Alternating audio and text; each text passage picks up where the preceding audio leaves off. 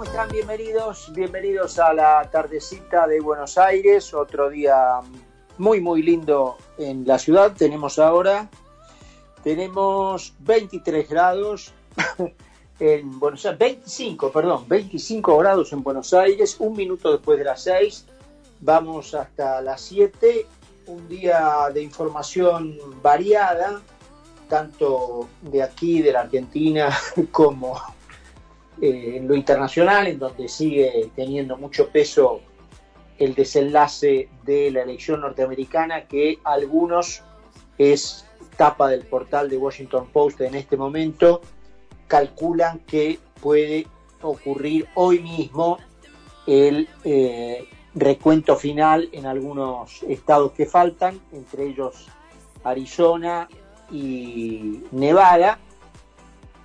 Algunos ya le dan el estado de Arizona por los votos que faltan contar. No daría para que Trump lo dé vuelta, ya se lo otorgan a Biden, en cuyo caso el candidato demócrata tendría 264 electores, le faltarían 6 nada más. Su situación en Texas se ha afianzado y justamente en Texas, perdón, en Nevada, y justamente Nevada entrega seis electores al colegio electoral, así que con eso sumaría los 270 que necesita para ganar. En el ámbito local, la Corte Suprema eh, repuso al juez Castelli, pero en la típica de la Corte Argentina no lo hizo de un modo concluyente y definitivo, sino que posterga la decisión final sobre esta cuestión. Recuerdan que eh, Castelli es el juez del Tribunal Oral Federal 7, eh, eh, que tiene un proceso en donde la vicepresidenta Cristina Fernández está imputada y procesada con evidencia abundante en el sentido de esperar una sentencia condenatoria ¿no? Eh, para eh, su elevación a juicio. uno de los motivos por los cuales Fernández quería remover, cuando digo Fernández digo Cristina Fernández, al juez Castelli era justamente, era justamente eh, también eh, una nueva empresa que se suma a la ya lamentable larga lista de compañías que han decidido retirarse del país. Se trata de Acciona Airport Services, que eh, trabajaba en la parte de handling de valijas y de catering para la compañía JetSmart en el aeropuerto del Palomar, a raíz de la decisión de cerrar el aeropuerto del Palomar, eh, la compañía decidió eh, cerrar sus operaciones. Trabajaban allí 50 personas, así que, bueno, el gobierno de científicos sigue en su senda exitosa de cerrar posibilidades de trabajo, cerrar lugares para trabajar, como el caso del aeropuerto, empresas que emplean argentinos, como el caso de Acciona Airport. Así que bueno, el gobierno de científicos siempre para adelante. Eh, hablando del presidente del gobierno de científicos, Alberto Fernández, eh, sigue adelante con su plan para suspender las pasos en ese sentido. Va a ser interesante también porque ahora dicen que abre un diálogo a los efectos de llegar a una conclusión respecto de eso, de suspender o no las pasos. Abre un diálogo con la oposición. Vamos a ver este, qué posición toma la, la oposición, ¿no? Porque mm, ya tuvo eh, una postura bastante incomprensible, todavía indecisa, todavía no está para ser sinceros, completamente definida esa situación, pero hubo ahí un escarceo tanto de Lilita Carrió como de la Unión Cívica Radical, aunque más tarde respecto a los radicales esa información fue un poco desmentida, de darle acuerdo a eh, Daniel Rafecas como procurador. La verdad, este, bastante sorpresiva, cuando no directamente para los que vemos la cuestión de afuera eh, y esperamos un rol defensor de la sociedad civil, de esa oposición, eh, bueno, algo parecido a una agachada, ¿no? Porque la verdad que darle eh, placer al juez que desestimó in limine la denuncia de Nisman que terminó con el fiscal con un tiro en la cabeza, en donde denunciaba por traición a la patria y como jefa de una asociación ilícita a la entonces presidente, eh, sin dar lugar a ninguna de las pruebas que el fiscal había propuesto, sin escuchar un solo minuto de las 900 horas de grabación que había agregado al expediente, darle placer a ese acuerdo para que este señor sea procurador, la verdad, bajo el principio este, de Carrió, eh, ojo que puede venir algo, algo peor, y eso es eh, un poco como transar con el extorsionador, ¿no? El extorsionador te dice, mirá que si no me da la bolsa te mato. Eh, entonces, frente a la muerte, es mejor entregar la bolsa. Hablando de esto, otro episodio en la vida de Babi Checopar, allí en la salida de nuestra colega Radio Rivadavia, en Arenales y Pueyrredón, la histórica eh, radio eh, de ese lugar de Buenos Aires, allí 20 metros de la esquina de, de por Arenales. Eh, aparentemente al voleo, pero según se empiezan a estudiar las cosas no tan al voleo, eh, terminó en un hospital, Babi, con el hombro luxado, quisieron robarle aparentemente el reloj, no consiguieron su objetivo, pero él terminó internado, ¿no? Eh, y antes de cerrar, porque me va a servir de puentecito para el comentario, el presidente Trump eh, perdió dos batallas legales de las que había iniciado para intentar detener el recuento de votos llegados a los lugares de votación después del día de la elección. El presidente Trump parte del principio que el día de la elección era el 3 de noviembre. Entonces, todos los votos a ser contados deberían estar en los lugares de recuento al 3 de noviembre. Que, todos los votos posteriores al 3 de noviembre no son válidos. Esa es la postura de él.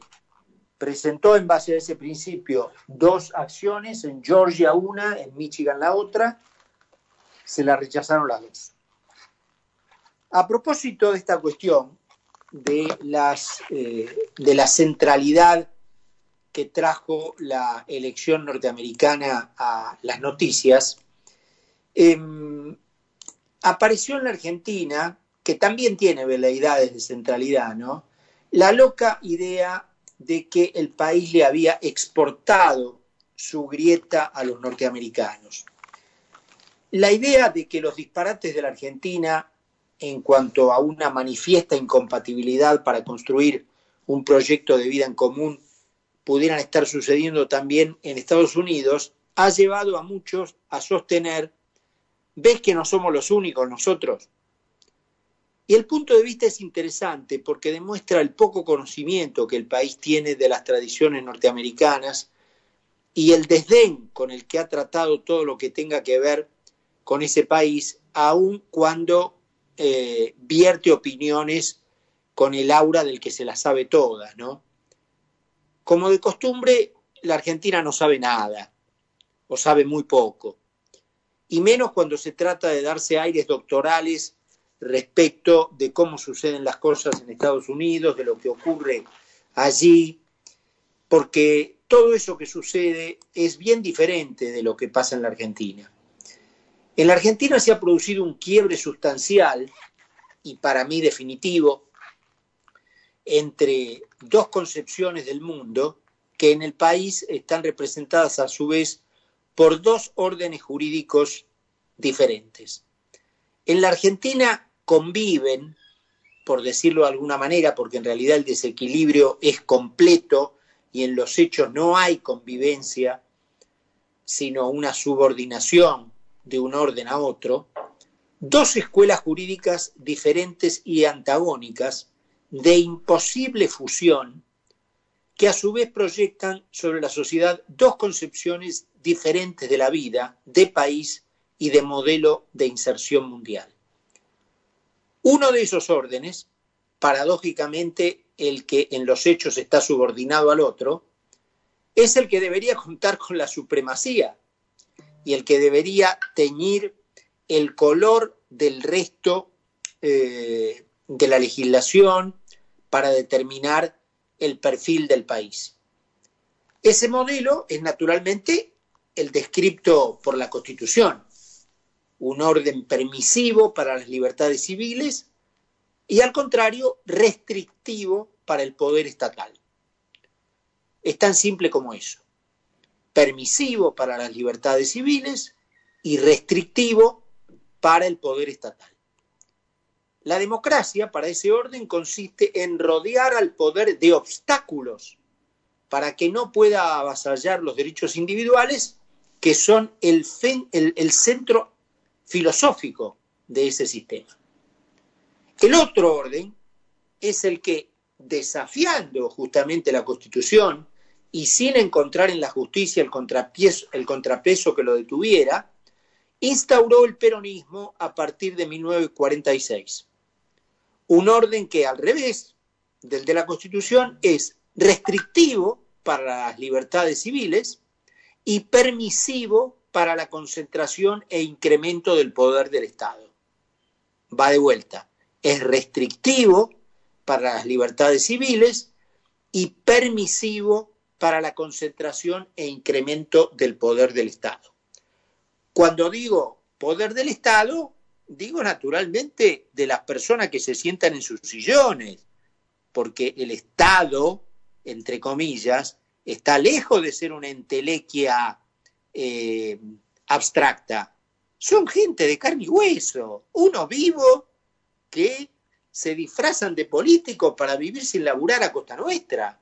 Entonces, ese orden peronista concentra e incrementa el poder de esas personas.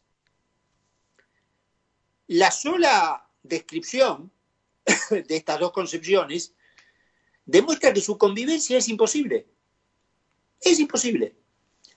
Con el correr de los años, y a propósito de una justicia banal, que nunca estuvo a la altura de las circunstancias y que nunca tuvo lo que hay que tener para poner las cosas en su lugar declarando inconstitucional, como hubiera correspondido, toda la legislación peronista, el orden restrictivo de los derechos individuales y propulsor del poder estatal se naturalizó.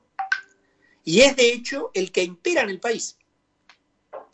La llegada del kirchnerismo lo profundizó y lo amplió aún más, amplió el alcance de ese orden de un modo superlativo ese desborde encendió efectivamente las alarmas de la parte verdaderamente democrática de la sociedad que aspira a que el orden que sostiene la Constitución no muera.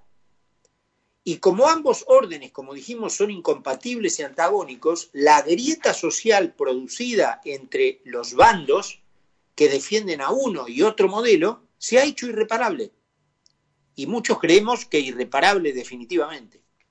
Esto no ocurre en los Estados Unidos.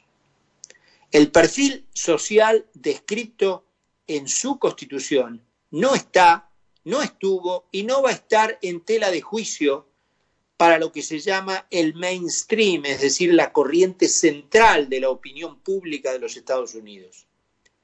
Todo el mundo se siente identificado con lo que dice ese documento y 233 años después de su sanción, sigue siendo el modelo indisputado del perfil nacional.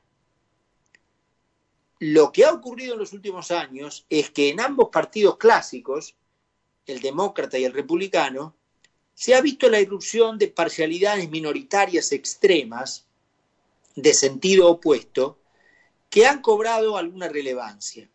El radicalismo de izquierda en el Partido Demócrata y el llamado Tea Party de derecha en el Partido Republicano.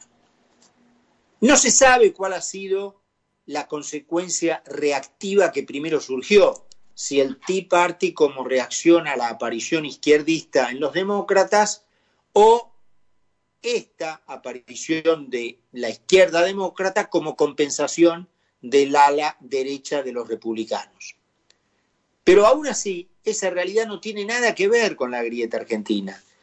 En Estados Unidos no está en discusión la supremacía del modelo delineado en la Constitución. En la Argentina sí. Y esa es la grieta.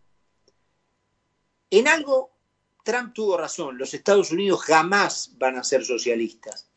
Y la Argentina sí se ha convertido en un Estado de ese perfil de la mano de un movimiento cuya única diferencia con el socialismo, descarado, ha sido, como confesó su jefe y creador en los años 40, más bien una postura de marketing electoral que lo pusiera semánticamente a salvo del uso de esa palabra, socialista, porque eh, en la Argentina no estaba bien vista.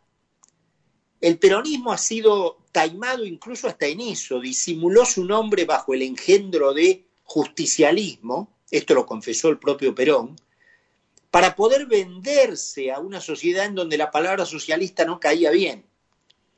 Pero como el propio Perón lo dijo en aquellos años, se proponía la instauración de un socialismo nacional, porque seguramente también no se animaron a ir de frente del todo y llamarlo nacionalsocialismo, porque todos sabemos lo que significa el nacionalsocialismo, ¿no? Pero decir nacionalsocialismo o socialismo nacional, no sé si no es más o menos lo mismo. Si pretenden hacerle creer a la gente que los Estados Unidos tienen esa especie de grieta, muchachos, rebobinen y empiecen de nuevo. En Estados Unidos pueden estar en competencia estilos, márgenes impositivas, cuestiones relativas al medio ambiente e incluso algunas posturas respecto de las fuerzas del orden, pero quédense tranquilos, allí la barrabasada de sustituir, de sustituir la constitución por un orden fascista no existe ni por las tapas. Y en el caso de que alguien lo intente, las instituciones de más de dos siglos de existencia van a poner las cosas en su lugar, no como acá. Porque allí sí impera la democracia, la verdadera democracia, y no una marabunta populista que confunde el gobierno del pueblo con la tiranía del mayor número. 6 y 19 minutos. Bajó un grado y medio la temperatura. Ahora sí hay 23.7. Vamos a presentar el programa y estamos de vuelta. En Laboratorios Vago, la investigación y el desarrollo son pilares de nuestro trabajo cotidiano. Productos innovadores